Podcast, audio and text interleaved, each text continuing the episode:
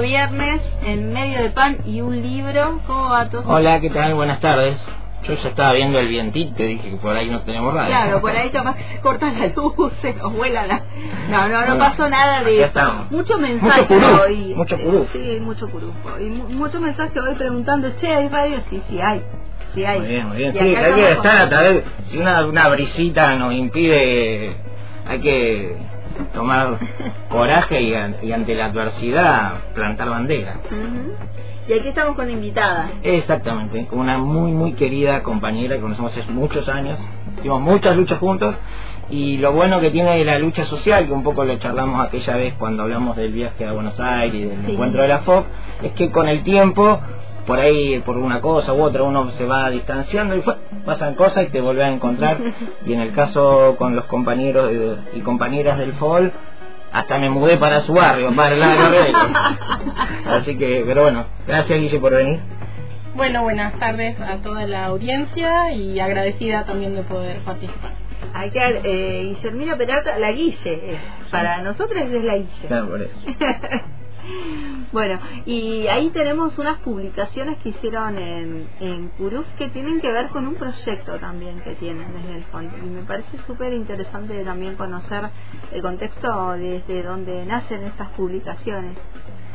Bueno, comentar primero que el FOL es una organización social territorial eh, que acá en Quisque está en diferentes barrios, como en Quinta 25, en Barrio Gómez, en Alta Barda. Somos una organización piquetera eh, que además de luchar en las calles, eh, hacemos una tarea cotidiana muy grande en los territorios a través de huertas comunitarias, cuadrillas de género, comedores, merenderos y demás, que por ahí es lo que menos se conoce de nuestras organizaciones y siempre nos parece importante remarcarlo. Y puntualmente eh, tenemos una iniciativa de formación desde la educación popular que le llamamos Universidad Piquetera, que es un espacio en el que estamos convocados y convocadas a formarnos políticamente eh, compañeros y compañeras de la organización. Para esas formaciones eh, nos resulta muy importante poder coordinar con diferentes espacios organizados, cátedras, proyectos de extensión, de investigación, organizaciones feministas de derechos humanos, que eh, nos acercan sus herramientas, sus miradas para aprender más de todo lo que es la historia eh, de nuestro país, eh, nuestro contexto, la coyuntura política y de algún modo organizarnos mejor para estos tiempos complejos que vivimos y que, y que se vienen también. Y bueno, en ese marco, eh, de los encuentros van saliendo reflexiones eh, que se plasman en algunos de los libros, eh, cuadernillos que llamamos nosotros, que Uruf muy amablemente nos ayuda a terminar de diseñar y a imprimir. Eh, puntualmente, por ahí rescatar uno que es eh, que que tiene que ver con la cuadrilla de géneros y los acompañamientos en situaciones de violencia machista, que sistematiza la experiencia de ese espacio para acompañar las situaciones de violencia. Y por otra parte, eh, unas orientaciones para delegades barriales que también estuvimos trabajando. Sí, eso un poco también está bueno remarcar eh, y nosotros siempre lo valoramos en el sentido de que muchas veces las experiencias de lucha están buenas que quedan algún tipo de sistematización y registro porque muchas veces hay eh, organizaciones sociales, grupos, compañeros, compañeras de distintos lugares que mu- muchas veces creen que su labor empieza de cero y entonces que existe sistematizado, qué sé yo, una experiencia de lucha o una temática puntual, o mismo para la historia de una organización, que vos puedas tener sistematizado todos los planes que vos te propusiste, y aparte que sean bastante didácticos, porque una de las cosas que yo hablaba con, con los Pumba cuando veía los materiales, porque uno mientras va armando también va curioseando, es eso, que está bastante accesible y de alguna manera eh, uno sabe que eso va a quedar. Yo siempre pongo el ejemplo de que un libro queda en una biblioteca, y muchas veces se nos acercan a nosotros personas y dicen, uy, quiero hacer esto, pero es un folletito. Y yo, no, no, buscate un poco más, hacemos un libro, porque el libro queda en la biblioteca y por ahí quizás en la casa de alguna compañía, de un compañero que hoy está en estos libros, quizás dentro de 10 años su hijo va, lo agarra y dice, che, ¿y esto qué fue? Y eso es muy importante para la lucha, porque si no estamos siempre empezando de cero desde cada experiencia. Y estos eh, libros son, pienso, eh, son como herramientas súper importantes, ¿no? Para la hora de, de poder seguir construyendo desde ese lugar. Esto que decía Atos, no, no tengo que volver, vuelvo al libro y, y ese libro encuentro palabras de compañeros, no palabras de, de, alguien este eh, erudito, digo, ¿no? Son compañeros que me están hablando, que la importancia también de, de esa conexión. Sí, ahí nosotras recuperamos esta idea de que el conocimiento se construye colectivamente, digamos, más allá de que algunos compañeros y compañeras de la organización tengan eh, algunas trayectorias, digamos, más académicas o menos, eh, pero sí que el conocimiento, las organizaciones populares somos, si se quiere, intelectuales colectivos de algún modo y todo eso que pensamos y que reflexionamos cuando queda plasmado tiene más potencia, por esto que ustedes venían diciendo, y también algo en relación, me parece importante mencionar, a que este espacio, la Universidad Piquetera, convoca eh, a compañeros con diferentes trayectorias también educativas, ¿no? Eh, varias compañeras no pudieron terminar la escuela primaria, algunas accedieron al secundario y tuvieron que dejar, eh, otras pudieron terminar el secundario, otros pudimos estudiar en la universidad y algunos terminar y otros estar en ese proceso, entonces también esa multiplicidad de saberes que hay, que se pongan en juego y que salga algo nuevo de eso, pero que también es una lucha contra la desigualdad al acceso al sistema público de educación, ¿no?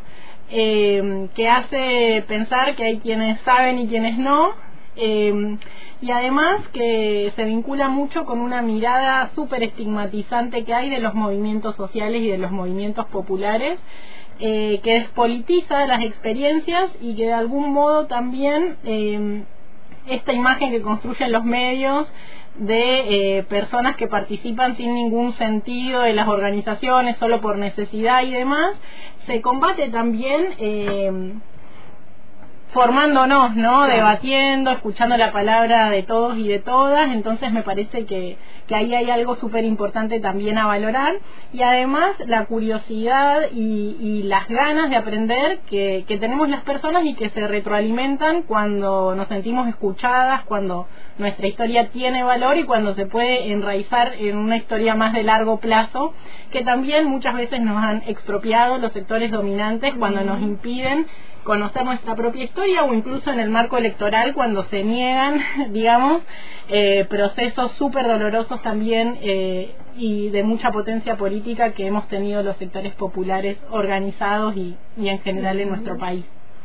Sí, aparte yo quería hacer mención a que dentro de lo que son la historia de las luchas sociales, tanto el FOL como la FOC, donde estamos nosotros los, los de CURUF, también formamos parte de una nueva izquierda que surgió, digamos, ya a fines de los 80, de que antes vos para transformar la sociedad te metías en un partido político de izquierda, mejor si eras un obrero fabril, y si luchaba y disputaba y ganaba el sindicato de, de, la fábrica, ni hablar si era metalmecánica. Entonces, bueno, esa idea un poco en, por aquellos años eh, se puso en juego. Y un montón de, de compañeros y compañeras empezamos en nuestra juventud a militar en organizaciones ecologistas, antimilitaristas, eh, eh, en, talleres comunitarios en los barrios y todas esas cosas y nos miraban desde la izquierda convencional como esto no saben nada y bueno y toda esa experiencia si bien son, son muchos años, en lo que son la historia de las luchas sociales es relativamente poco. Y está bueno poder sacar eh, conclusiones, experiencias, reflexionar, porque muchas veces en el fragor de la batalla cotidiana, en el que muchas veces no hay tantos espacios de reflexión, de formación, eh, uno va pasando por alto un montón de, debates, de charlas y por ahí te encontrás 20 años después y decís, che, ¿cómo llegamos acá? Entonces es muy importante todo lo que se hace en función de la formación, del debate interno, incluso con otras organizaciones porque si nos ponemos a pensar todos estos espacios como como, posibilidades de transformar la sociedad, en tiene relativamente poca historia. Entonces, si encima que tenemos poca historia, no la conocemos y no la debatimos, estamos en el horno.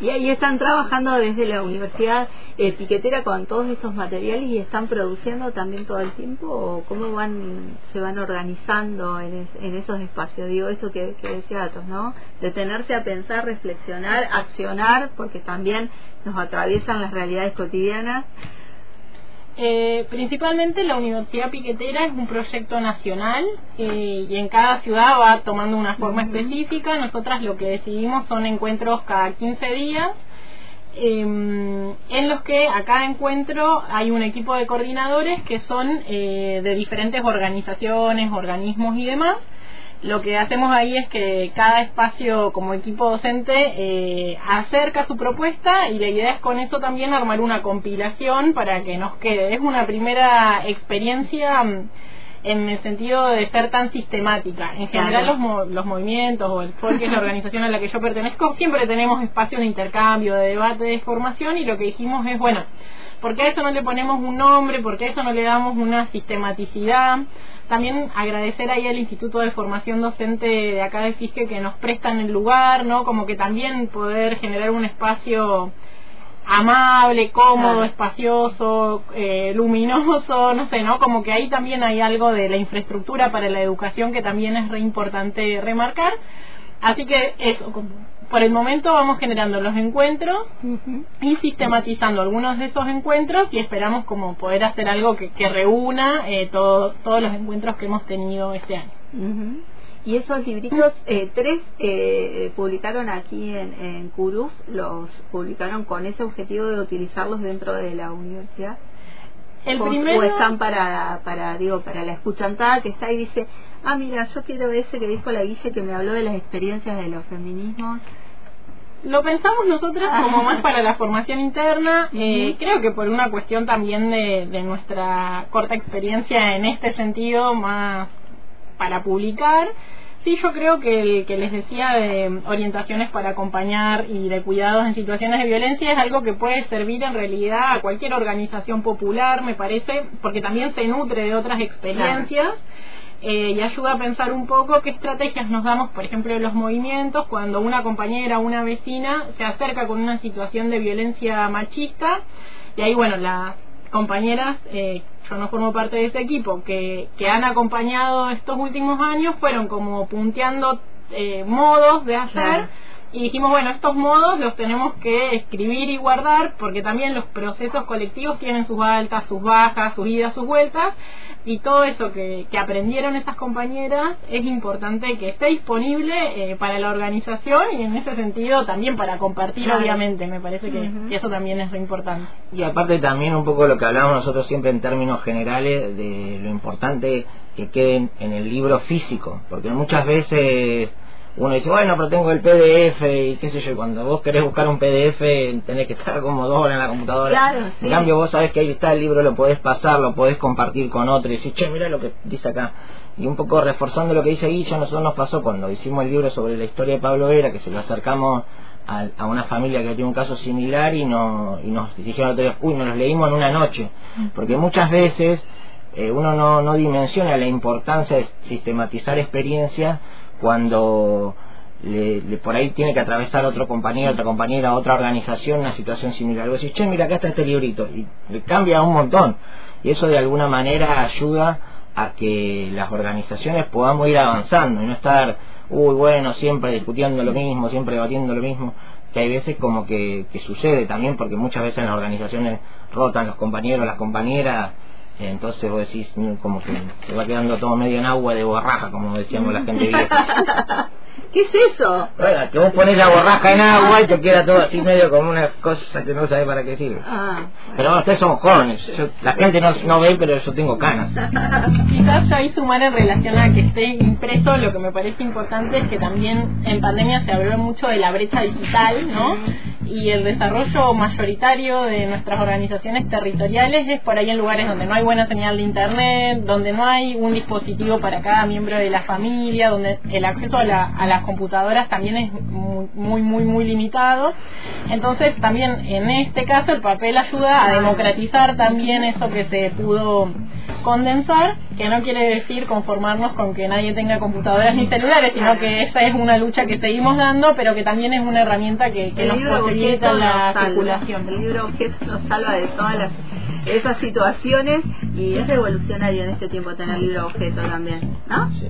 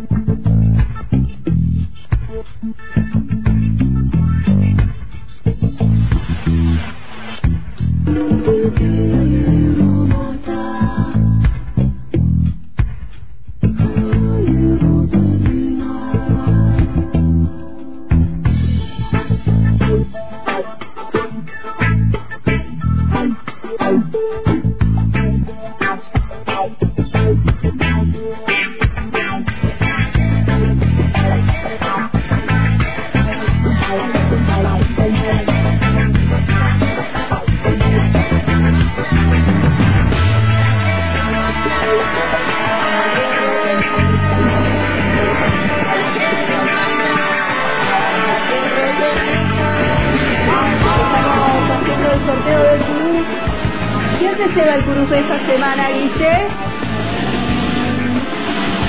Vamos. 546. Mostramos por acá. Lo mostramos ahí. Gracias.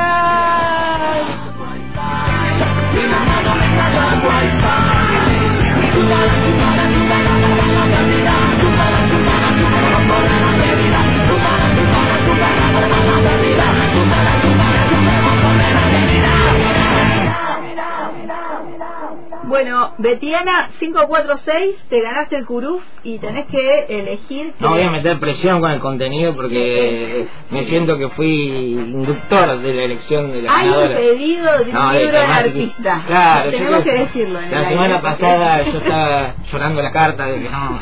Estaba muy claro, porque. Claro, fueron muchos, muchos libros y ya va a venir alguien que le guste el anarquismo, no había caso, no había caso.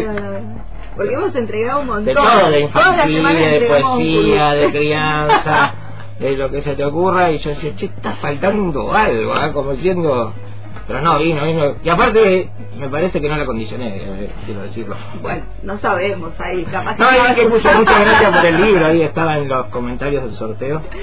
Así que buenísimo. Bueno, eh, Betiana se va a comunicar, eh, Claro. Con, con vos y vas a poder elegir eh, el libro que quieras. Claro, sí, sí, que quieras, el libro que quieras de, Editorial Curuf. Bueno, y estábamos con la Guille acá que nos presentó los libros. Ahí están muy buenos los libros, los dibujos, muchos colores. Ahí estábamos mirando cuando sacábamos la foto y queríamos hablar también de quién hace esas tapas. Sí, es un compañero de La Plata que es dibujante, es muralista, eh, Chempes, ese es como le decimos, está así también en, en redes sociales por si lo quieren buscar y eh, él activa en un proyecto eh, para pensar eh, a los trabajadores de la cultura, ¿no? Y cómo también colaborar en la estética y en, en la gráfica de, todo lo que son las luchas sociales. Así que siempre le, que le pedimos nos, nos comparte sus ilustraciones y, y bueno, y eso embellece de algún modo eh, lo que producimos y también hay, hay no como una disputa también por lo estético, ¿no? ¿Cuáles son las imágenes? Eh, cuando pensamos que hay murales de, de mujeres piqueteras, no sé, en las ciudades, acá todavía no, pero sí en, en donde los compañeros están y bueno, quienes, quienes somos dibujables también, ¿no? Para la vida pública, así que agradecidas eh, de él y de, y de sus convites. Bueno, gracias por el curuf de hoy, gracias Alicia por unirte hasta la antena y nos vamos a encontrar el próximo viernes es feriado. Otra vez feriado. Yo siempre el, el viernes porque nunca hay feriado los viernes. Cuando pensábamos el espacio a principio de año para empezar a hacer el segmento, Atos dijo no, no, los lunes no porque siempre cae feriado. Bueno, tengo un poder terrible. bueno, será el viernes que viene, el otro viernes. Hasta el otro viernes. Tengo